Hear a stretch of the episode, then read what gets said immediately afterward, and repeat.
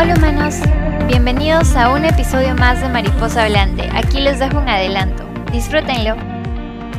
Mi respuesta, de forma resumida, sería, la vida no es de forma cuadrada. Eh, si quieres pensar así, puedes hacerlo, eres libre de, pero va a venir con un costo. Y ese costo lamentablemente lo vas a pagar tú, no ellos en realidad, porque si quieres tener resultados de proactividad, los puedes tener, los puedes tener a punta de, no sé, de un látigo, ¿no? Para, para presionar a los trabajadores, pero el costo lo vas a pagar tú, porque ellos te van a odiar a ti. Si tú quieres que ellos te amen, también, porque tú vas a tener que ser el que pone más trabajo o el que acepta más este, recriminaciones, quizás por el, eh, la velocidad, por el ritmo con el que están avanzando las cosas, ¿no? Entonces, por ambos lados yo siento que pierdes.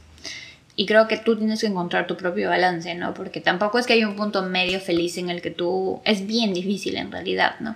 Encontrar ese punto medio feliz en el que tú recibes y das y, a veces eres amado y a veces eres odiado. Creo que es más una cuestión de decidir en todo ese espectro para dónde quieres tirar tú. Con cuánto estás dispuesto a lidiar. Con un poquito más para ser odiado o con un poquito más para ser amado.